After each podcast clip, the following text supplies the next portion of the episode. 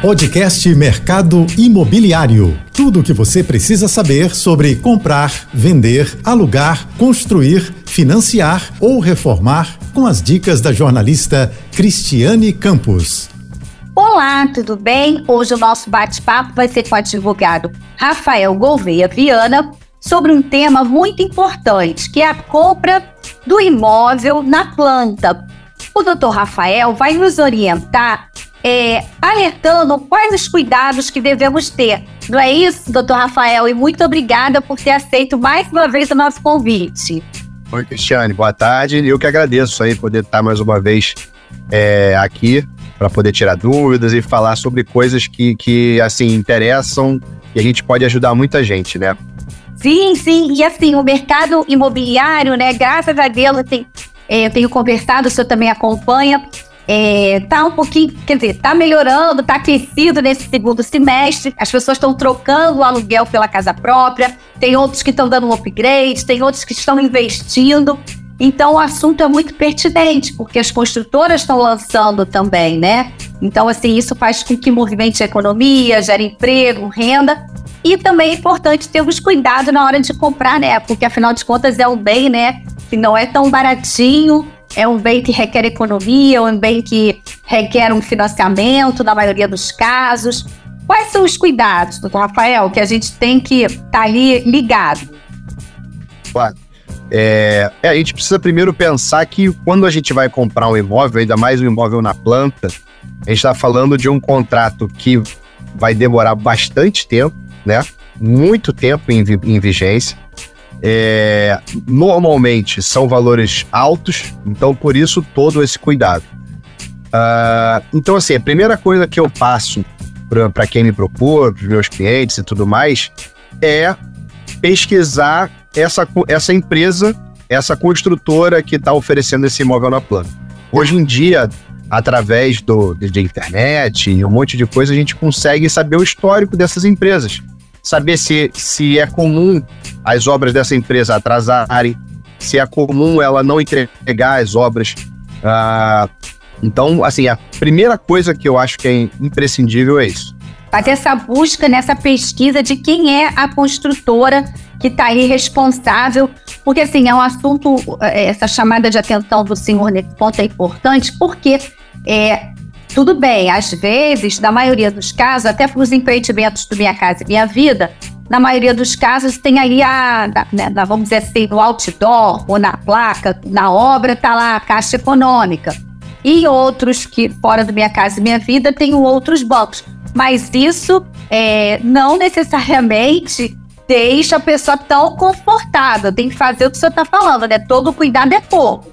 Então, verifique a construtora. Exatamente, até porque a Caixa está ali só como intermediário, né? Para poder concluir o negócio. Ela não consegue ter ingerência na, constru... na, na empresa que está fazendo a, a obra. Então, por isso que é importante verificar isso. Também, ao mesmo tempo, é bom sempre tirar as certidões pertinentes, certidão do imóvel, para verificar se está tudo é, é, legal, se é, se aquela obra está é, legal, se pode ser realizada. As certidões também é, é, para ver se a empresa está em dia com as suas, obrigações, ou então se é devedora no mercado, é, seja trabalhista, seja de impostos, isso é muito importante, né? Uh, e na escritura é bom também avaliar sempre se tudo o que foi combinado, tudo o que foi ofertado e, e o negócio foi fechado está ali. É, é, é, importante isso, isso estar bem claro, tudo bem. Às vezes, eu sou muito chato até nos contratos e tudo mais, às vezes até sendo redundante, mas para ser uma coisa que fique muito clara, que fique Sim. muito objetiva, sabe? Então isso é, eu acho que é muito importante, porque lá na frente, se por acaso acontecer algum tipo de discussão, aquilo vai estar tá lá é, é, é, explicativo, bem definido. Então eu acho que isso é muito importante.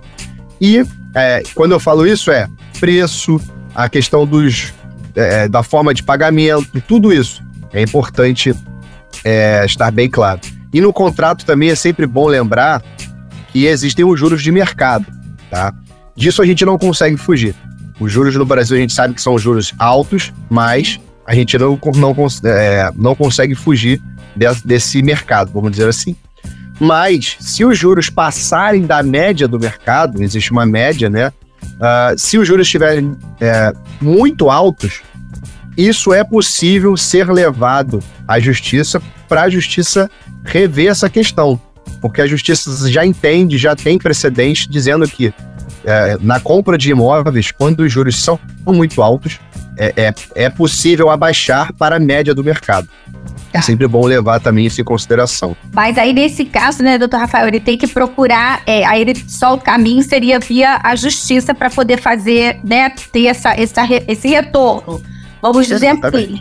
Mas quando ele está comprando é, na planta, tem aquele período, como você já disse, ver a idoneidade da construtora, fazer uma pesquisa sobre a construtora, ver as obras entregues foram entregues em dia. Nesse contexto, ele tem aí o prazo de obra, que de repente é de 24, 36 meses, né? Dependendo do contrato, né? Como o senhor disse, tem que estar tá tudo escrito, né? Tem que estar tá tudo certinho ali do que foi é, é, negociado, até o uso do FGTS, se for o caso, né? Que é o Fundo de Garantia do Tempo de Serviço. Porque mesmo sendo na planta, se tiver a caixa por trás e o trabalhador tiver direito, ele consegue, mas até isso também tem que estar tudo ali nesse documento, não é isso? Exatamente. Até mesmo a corretagem, por exemplo. Já, já existiu muita discussão na justiça sobre a corretagem. Uns diziam que não poderia ser cobrada do consumidor, outros diziam que poderia ser cobrada.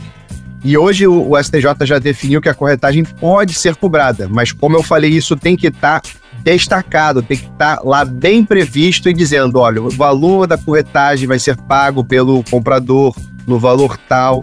Isso precisa estar bem destacado, senão não, não pode ser cobrado do comprador. Não tá. pode ser uma coisa que está implícita. Tá. E aí, por exemplo, ele, ele gostou, foi no estande, né? Porque geralmente móvel na planta é via o estande, né? O construtor montou o estande, tem o apartamento decorado, tem os corretores trabalhando. Ele chegou lá, assinou o contrato, vai, é, foi lá para assinar o contrato, levou a documentação. Esse contrato que ele, que ele faz ali no stand, ele já tem tem que ter todas essas informações. Como que esse procedimento? Ou, ele, ou o contrato vem com tudo só na hora que assina com, o banco? Como é isso? Até para quem está nos acompanhando, né, entender, acompanhar esse passo a passo. Claro. É, na, na, na, no contrato com a empresa, isso tudo já tem que estar tá definido, porque é isso que vai regular a sua vida com aquela empresa a partir dali. Até o final do pagamento, até o final da obra, é a, a, relação que você vai ter com a empresa, o que vai ditar né, essa relação é aquele contrato, é aquele documento. Então, aqui, tudo que você, que, que você combinou com a empresa precisa estar previsto ali. Bom, tudo. Mas a gente sabe que muitas vezes esses contratos são aqueles contratos que a gente sabe que são os contratos modelo. Que a ah. empresa fala assim: ah, eu não consigo é, alterar, não consigo colocar alguma coisa aqui, aqui incrementar. Então, mas o consumidor pode, de alguma forma, também se precaver. É, é, fazer um e-mail registrando isso direitinho, é, é, guardando esses documentos, porque se porventura no futuro precisar, tem agora, é, ele pode é, demonstrar para a justiça ou então para a própria empresa que aquilo tudo já estava combinado. Tá. E aí, neste documento, por exemplo, porque assim, é aquilo, né? A gente tem, pega folhetos, né, é, campanhas, né, o marketing são cada, é, cada propaganda, cada peça muito bacana. Então, assim, tem que estar tá tudo alinhado, até o prazo de entrega também tem que constar no documento, não é isso? Porque, assim, existe aí que eu queria até que o senhor comentasse, que a gente conversou no bastidor, só aquele período que, o, que a construtora também tem é, após o, o, combinado de entrega, ela ainda tem aí 180 dias, né, se não me engano, que ela pode usar esse prazo. Algum problema que tenha acontecido, às vezes questões climáticas, enfim. Né, a gente passou pela pandemia que ninguém esperava também, né? Muita coisa é, teve que ser ajustada, até é, ampliada para a entrega do imóvel, coisas que às vezes fogem daí do, do dia a dia da construtora. Então eu queria que você explicasse um pouquinho, até para quem está nos acompanhando, entender também esse, esse período, né? Porque as famílias se programam, né? Afinal de contas, muitas estão morando de aluguel, aí de repente já faz tudo casadinho para entregar o imóvel para poder passar para o dele, para começar a pagar o financiamento cheio, porque durante a obra vai pagando uma parcela mais acessível, para poder conseguir conciliar aluguel e condomínio, aluguel, condomínio e prestação, né?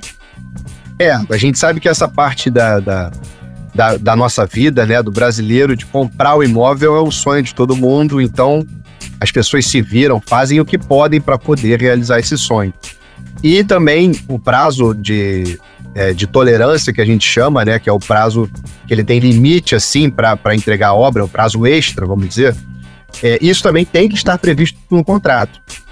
Tudo tem que estar previsto lá. Aquilo ali é que vai reger, que vai ditar as regras do que você tem direito de exigir e do que a empresa também tem direito de exigir e vice-versa, sabe? Um do outro. Uh, e nesse prazo de tolerância, se por acaso a empresa não entregar o imóvel é, é, dentro desse limite, se ultrapassar, a justiça já entende que a, a, o prejuízo do consumidor já é presumido. Então não precisa ser provado. Você, é, é o que, que, eu quero dizer com isso? A justiça já entende que pelo, por esse atraso você já teve prejuízo. Tá. Então, por isso, já cabe uma indenização. Uma indenização por danos morais e também uma indenização uh, de um aluguel de um imóvel equivalente, do mesmo preço, do mercado e tudo mais. Então, isso já é presumido pela, pela, pela justiça, sabe? Também foi uma discussão muito grande, mas que agora isso já deu uma pacificada. Tá, e aí também o senhor comentou que tem aquele também que é, ju, que é possível. É, é, a gente está falando do caso da punição para a construtora, porque se ela né, teve esse, esse problema e tem ali os 180 dias, mas Caso ela não cumpra os 100, então use os 180 e ainda continue ultrapassando, aí ela tem que né, é, fazer esses, vamos dizer assim, esses benefícios para o pro proprietário, né, que, que adquiriu uma unidade. Agora, o senhor também disse que tem a parte dos juros de obra. Como é que é isso? Como funciona, né, para quem está adquirindo esse imóvel na planta, se acontecer essa situação? Ah, em alguns casos, a gente sabe, né, por exemplo, ó, como você falou, veio pandemia. acontecem coisas que não estão previstas, que a gente não consegue prever. Então, nesses casos, uh, e quando ultrapassado o período da, da obra, e dentro desse prazo de tolerância, a empresa, é, se devidamente comprovar, pode cobrar um, um, que ele, a gente chama de juros de obra, que é um valor a mais que o consumidor, que o consumidor é, vai precisar pagar para finalização da obra.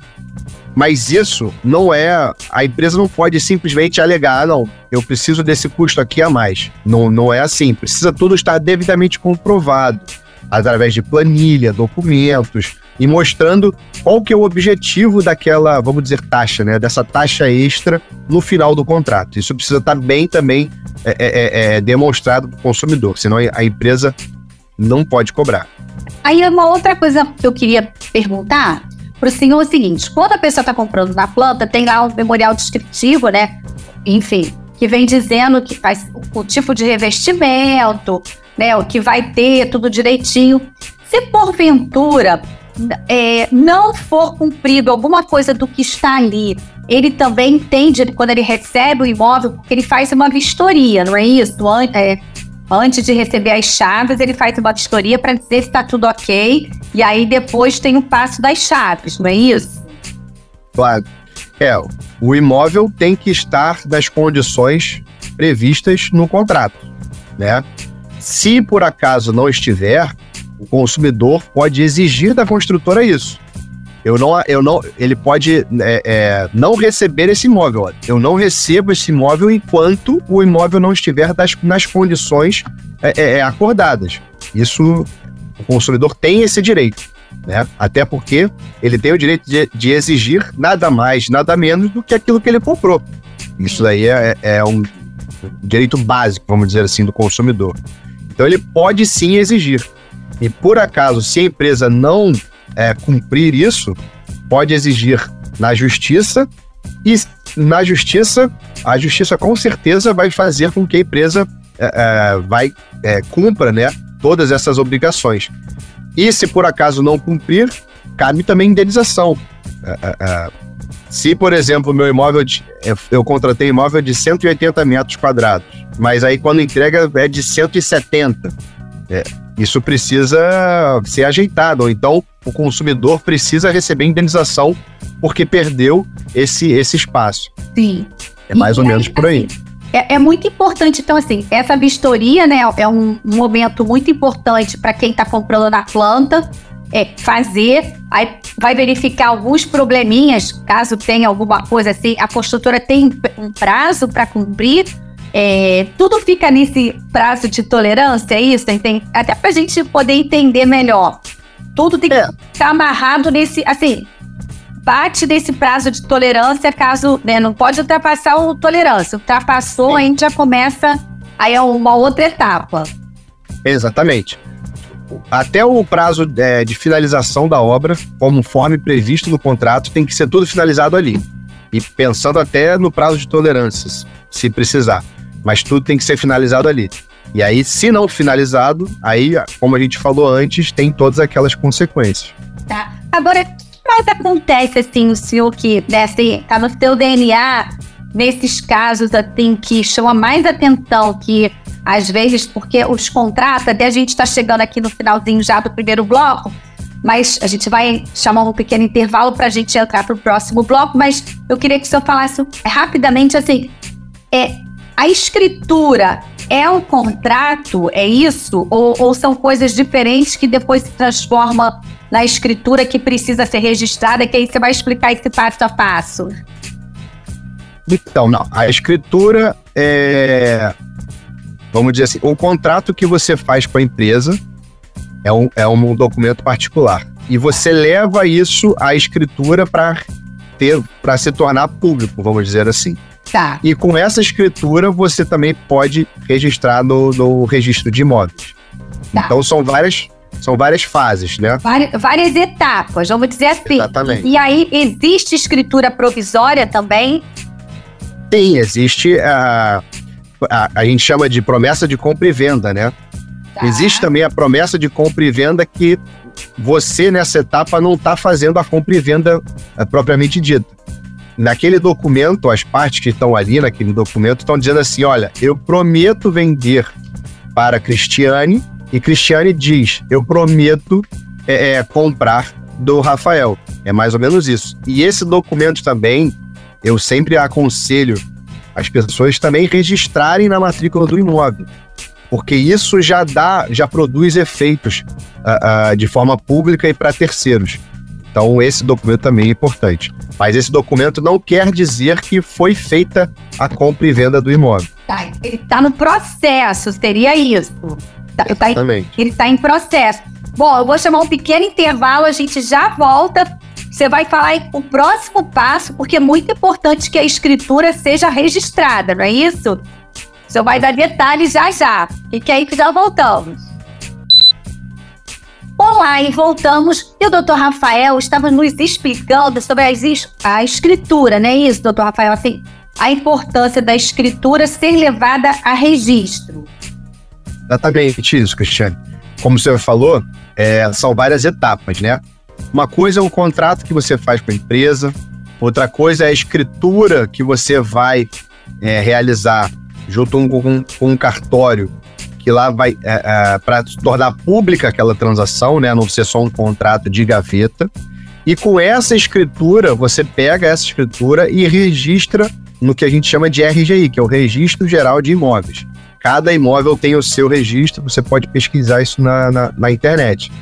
E aí, uh, com essa escritura, você pega e registra e lá vai constar. Na, em setembro de 2023, Rafael vendeu o imóvel para Cristiane. Valor tal, a, a guia de pagamento foi a X. É, é, é, isso é, é bem importante também. Tá, e aí, por exemplo, nesse documento, é, várias coisas que eu quero aproveitar que, que o senhor falou.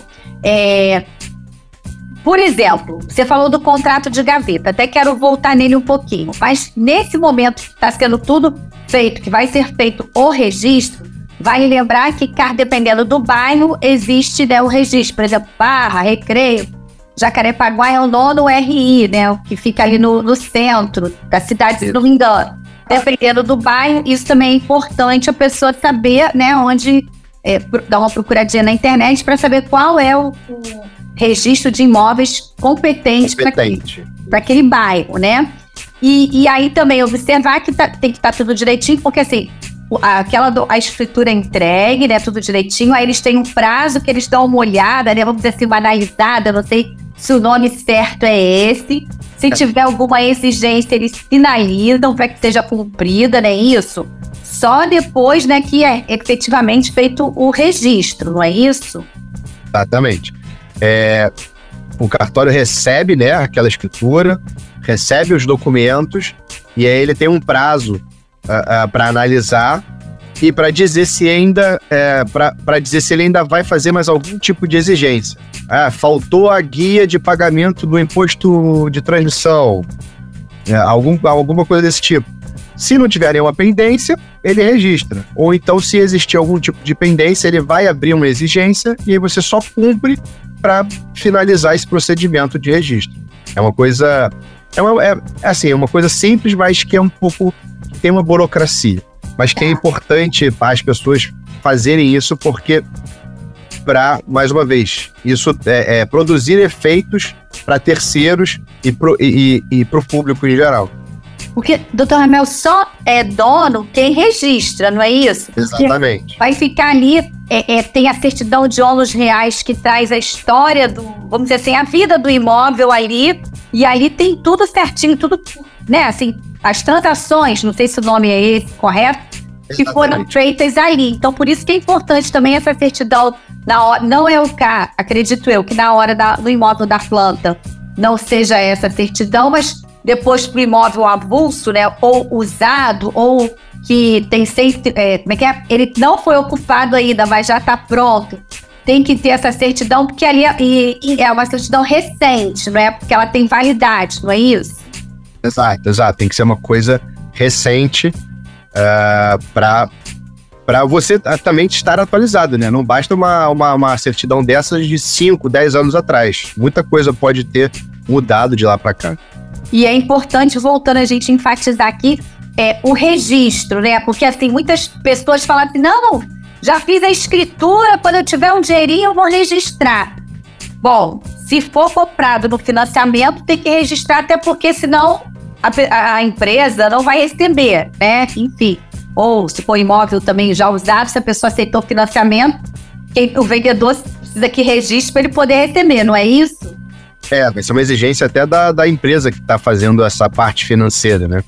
Ela não vai. A, a, a empresa que, que, que, cuida dessa parte financeira, no empréstimo, o que seja, vai exigir uma escritura. Não, tem, não, não dá para fugir disso. Tá. E uma outra coisa também, por exemplo, o ITBI, né, que é o Imposto é, de Transmissão sobre Bens Imóveis, ele tem que constar também nesse documento a, a guia, tudo certinho que foi paga ali. Isso é importante também, ou assim, tem que ter? Tem que ter, porque isso pode dar confusão no futuro. Por exemplo, eu tive um caso aqui que acabou que precisou procurar, a gente precisou ajuizar uma ação que no documento que o banco é, fornece para a gente poder registrar no, no, no registro de imóveis, não constou ali essa informação da guia, do valor pago e tudo mais. Isso foi uma confusão porque o registro de imóveis não aceitou. A gente precisou voltar no banco, pedir esse documento, e aí ele não forneceu o documento, a gente precisou entrar com uma ação só para exigir o documento para a gente apresentar no registro de imóveis. Então, na, nesse, é, na escritura né, é importante, importantíssimo constar também tudo isso. Porque assim, doutor Rafael, esse olhar que vocês têm, né, que é o olhar clínico, jurídico, isso é muito importante, porque assim, só isso que o senhor relatou agora já também mudou o prazo que seria mais rápido, já teve que voltar, tipo assim, né, é, se estendeu mais por conta desse processo que vocês tiveram que fazer, que se tivesse sido feito corretamente, não teria, não é isso? Exatamente, exatamente. E, e também desconfiar, é assim, enfim, muita facilidade é bom desconfiar também, né? Porque a gente Com sabe certeza. que o processo, tudo bem, o processo é ágil, né? Os bancos, as construtoras, tá tudo online, tudo né, muito rápido, mas existe ainda, né, um tempinho, um processo. Então, não dá para queimar etapas, não é isso? É, exatamente. Quando a gente a gente precisa desconfiar de tudo que seja muito fácil e que seja muito diferente do, do, do usual, que a gente está acostumado de ver. Então, assim, se for uma coisa que, que é, vai ser muito fácil de aprovar, não precisa dar com documentação, é só você fazer um adiantamento, sabe, essas coisas assim, é preciso ficar bem, bem esperto com isso. Porque é, as pessoas nessa parte, é, nesse negócio, vamos dizer assim, por como mexe com, com sentimentos, né? Nossa, eu vou comprar o meu imóvel. As pessoas têm hora. é, Existem casos que as pessoas não, não percebem. E só estão na emoção de poder comprar mesmo. E aí pode ser um golpe, alguma coisa, e dá esse adiantamento e fica frustrada, porque o negócio nunca existiu. Então, E- desconfie, desconfie. Sim, isso que você está colocando é muito importante, que assim, recentemente é, foi noticiado nas TVs abertas, enfim, é, um golpe, mais um golpe da casa própria, que a pessoa, esse falso corretor, é, se intitulou de é, peças publicitárias, né, da, da, da- da suposta empresa que vendia, e, e aí recebeu sinal, entendeu, de várias pessoas e a construtora nem sabia, a construtora era em outro bairro, não tinha nada a ver. Então, assim, já que a gente está aqui, né, num programa específico do mercado imobiliário, com o senhor falando né, dos cuidados para ter uma compra segura né, do imóvel, então é bom, assim, até reforçar isso, né? Pedir a carteirinha do crédito, o que, que mais ele pode se cercar que aí a gente já saiu um pouquinho do. Que geralmente, quando é na planta, né? A pessoa vai no stand, né? Tem, a- tem a equipe de vendas ali, tem todo o suporte, tem um apartamento decorado. Aí já fica difícil tanta falsificação, né? Já é- tem a chancela. Mas já o que acontece? Não acontece, é, bom É. também. Pode Hoje em dia o, o pessoal tá, tá, tá bem. Eles estão com muita imaginação. Tá, mas aí, então, assim, também indo no local, também tome esse cuidado, né? Se certifique Ah. que, que aí é, realmente é empresa séria. E Exato. no caso. Bom, E tá. desculpa te cortar, mas foi até uma, uma coisa que a gente. que eu sempre falo, e agora eu lembrei só agora. Se possível, e eu acho que precisa ser feito isso em todo o negócio que, a- que, que nós vamos fazer, é ter um advogado do lado. Então, ter um advogado do lado que o advogado vai poder te ajudar, um amigo, um parente, ou então mesmo, até mesmo contratar um advogado para isso. Sim. Porque isso vai te dar uma segurança. Porque ele vai informar o que, que você precisa fazer, quais são os cuidados, ele vai exigir os documentos para poder analisar e dar um ok. Então, ter um advogado do lado, eu acho que é imprescindível para você fazer esse tipo de negócio com imóveis e tudo mais. Até porque, no caso, vocês né, estão acompanhando ali, porque muitas das vezes, é como a gente falou até no primeiro bloco, são várias etapas que tem que se ir cumprindo né, né, nessa jornada para a compra do imóvel. Não é assim, gente, não é nada assustador, não é nada disso, mas são, mas são etapas que precisam ser cumpridas.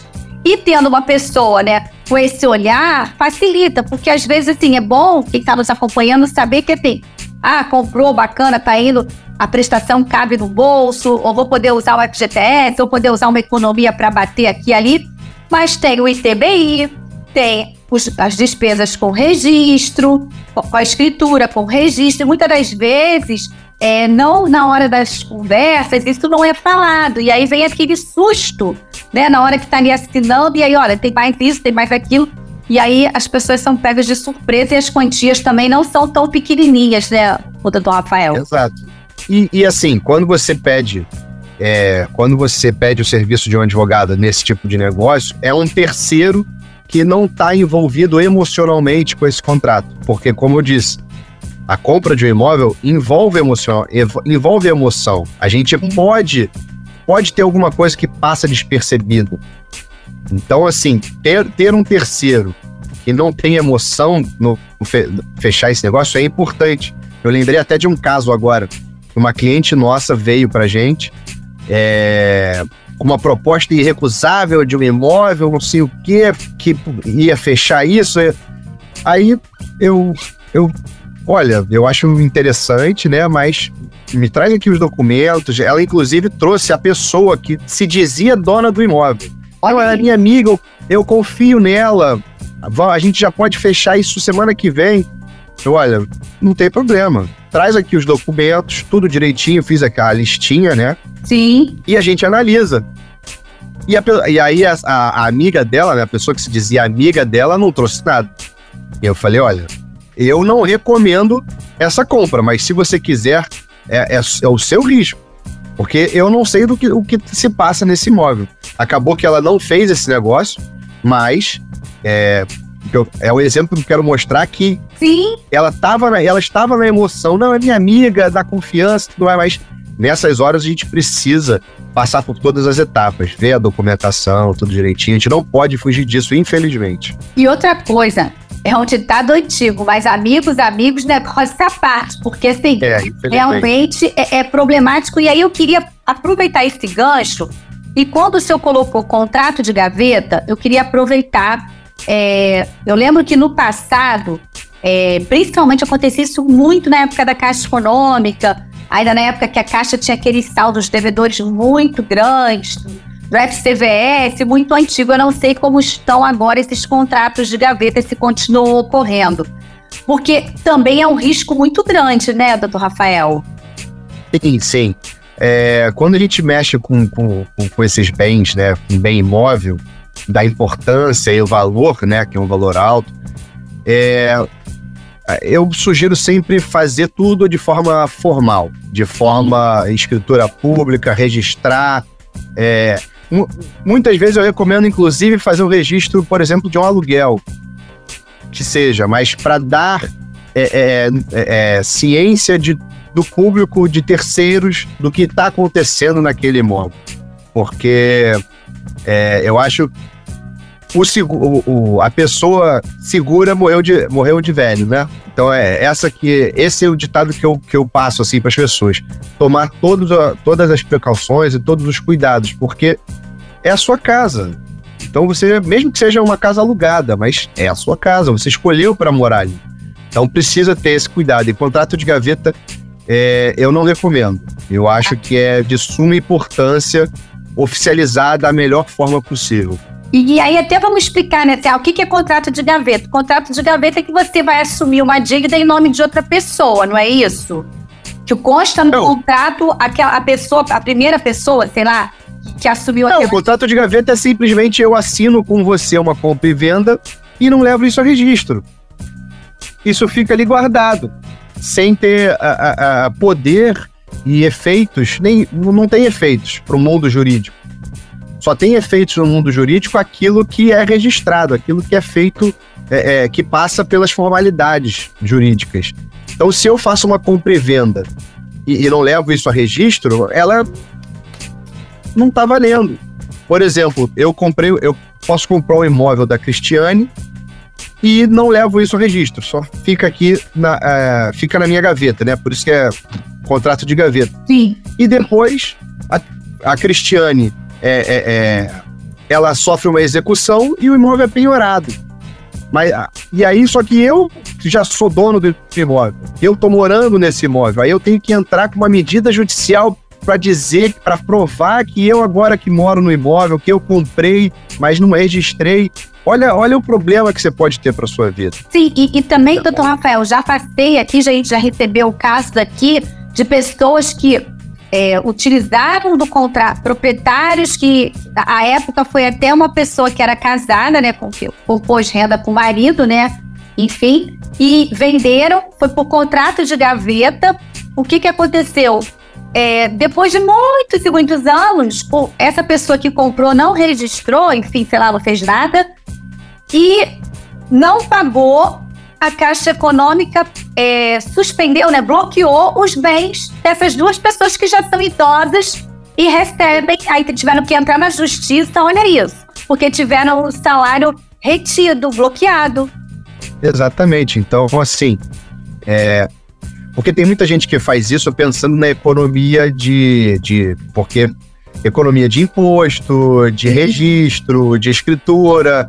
Tem muita gente que pensa nessa economia, mas a gente precisa pensar também no futuro. O prejuízo no futuro pode ser muito maior. Então, você pode correr o risco de perder o seu imóvel. Ou então, assim, seja, o que, o que, o que compensa? É, aí bota na balança. Não é melhor fazer a coisa certinha, como a gente vem falando aqui desde o primeiro bloco? Se puder, né, ter essa assessoria jurídica. É, aqui você já deu algumas dicas para pesquisarem, mas assim, claro que é tudo muito mais profundo. Em meia hora a gente não vai conseguir claro. colocar tudo que é necessário nessa operação. Mas a gente já sinalizou a importância que puder ter né, um profissional, um advogado que acompanhe para poder, como o senhor disse, que não está envolvido emocionalmente, para poder sinalizar e que a compra seja segura, ou imóvel da planta, ou imóvel usado, ou seja, ter esses cuidados, né?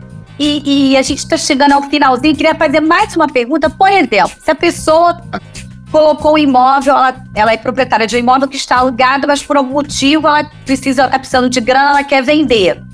Como que ela faz isso? Ela pode, já cumpriu lá o período lá do, dos 30 meses direitinho, do contrato certinho, ela oferece para o inquilino que está lá comprar. Se ele não quiser, não quiser ou não puder comprar, ele tem que sair. Como é que é esse processo? Queria entender, até para quem está nos acompanhando, se tiver nessa situação também, não deixa de ser uma forma também de uma, né, de uma negociação imobiliária.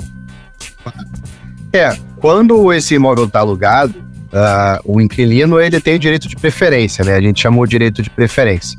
Tá. Se ele não exercer, e aí, como se falou, vai depender também do que está estipulado no contrato e do período que, que aquele contrato já está em vigência, se já ultrapassar 30 meses, tudo mais.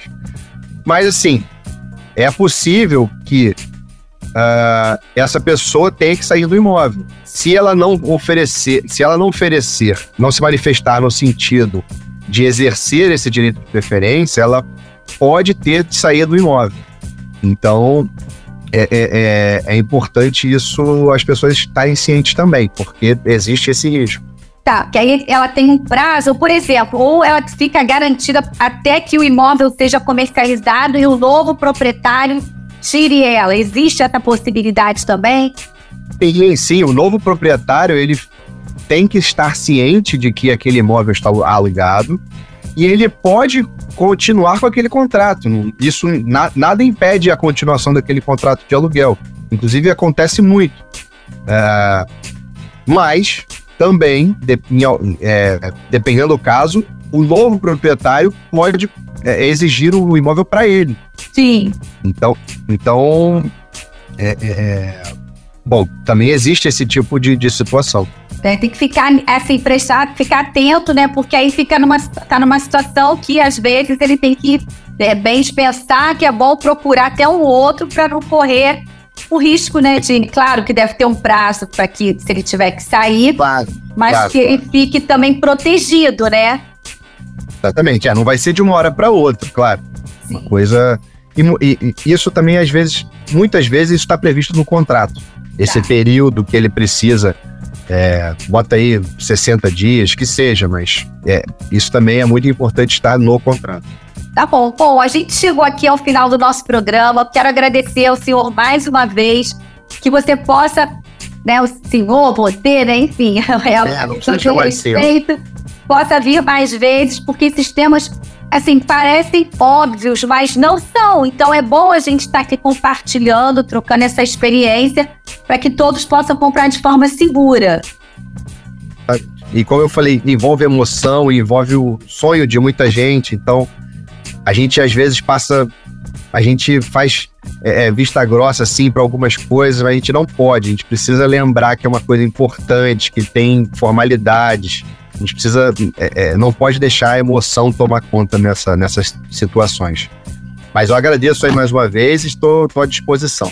Obrigada, ficamos por aqui e até a próxima. Tchau, tchau. Você ouviu o podcast Mercado Imobiliário.